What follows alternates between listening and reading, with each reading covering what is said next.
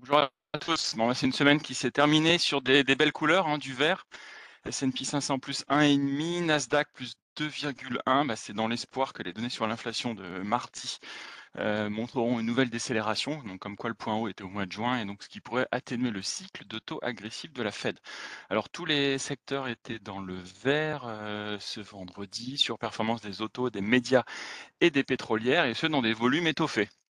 Donc c'est ça qui est intéressant, 4% euh, supérieur à la moyenne des 20 derniers jours pour le S&P et légèrement inférieur par contre pour le Nasdaq.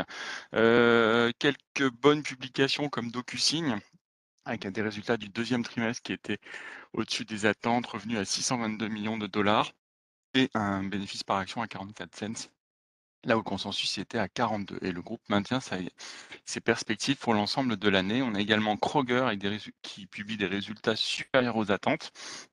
Au niveau des revenus, 34,6 milliards de dollars, consensus était un peu inférieur et il relève surtout sa perspective pour l'ensemble de l'exercice.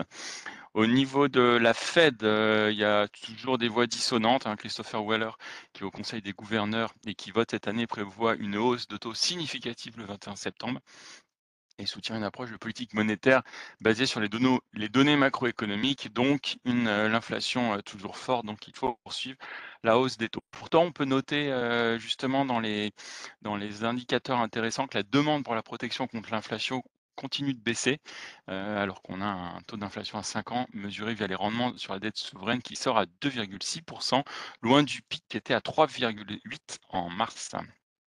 En Asie, bah, le vert, hein, le vert est de mise après la, bonne séance américaine. Nikkei plus 1, Hong Kong plus 2,7. À noter que euh, la Chine, Hong Kong et la Corée du Sud sont fermés aujourd'hui et vendredi, ce sera la Malaisie.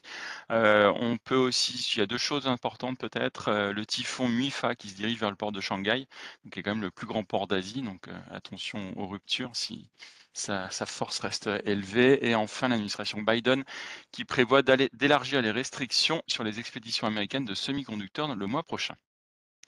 En Europe, vendredi, CAC plus 1,41, DAX plus 1,43. Les, bah, les investisseurs ont, bien digéré le tour de vis finalement de la politique monétaire de la BCE qui avait été annoncée euh, la veille avec la hausse des taux de 75, 75 points de base, hein, pardon.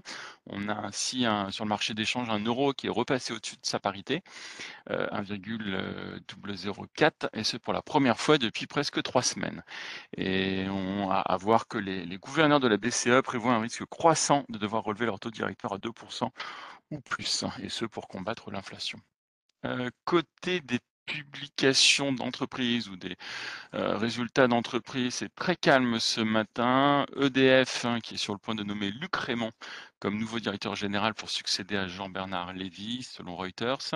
Euh, et c'est actuellement le vice-président des opérations internationales en charge de l'Amérique du Sud, de l'Afrique, du Moyen-Orient, de l'Inde et de l'Asie du Sud-Est. Hein. Et enfin, euh, Ubisoft, vous avez une interview du, du patron euh, Guillemot, euh, Yves Guillemot, sur l'accord avec Tencent, hein, qui, à ses yeux, préserve l'indépendance d'Ubisoft et octroie à ses équipes une, véritable stabilité.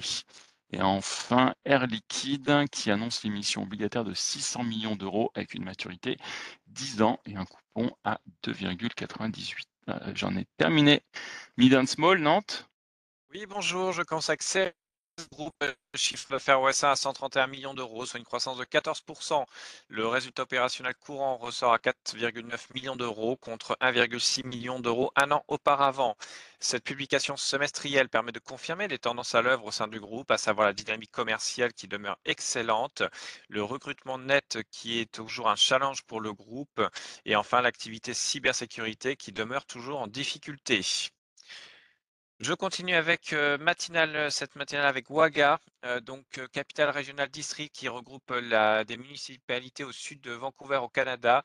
On choisit de confier à Vaga Energy, par l'intermédiaire de sa filiale, en fait, un nouveau contrat de construction et d'exploitation d'une nouvelle installation d'unité de biométhane, mise en service prévue 2024. Et je termine avec Nanobiotics qui a annoncé avoir trouvé un accord ce matin pour réchelonner son prêt. C'est tout pour moi ce matin. Merci, Mike. Euh, changement de recommandation broker. Vous avez HM sur lequel Citigroup passe de neutre à vendre. en visant 95 couronnes suédoises.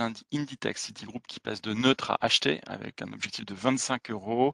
Et Pernod Ricard, Deutsche qui passe d'acheter à conserver avec 198 euros d'objectif de cours. En termes d'agenda, c'est calme. Hein. Production industrielle pour l'Europe et l'Italie ce matin. et puis ça sera tout hein, aujourd'hui.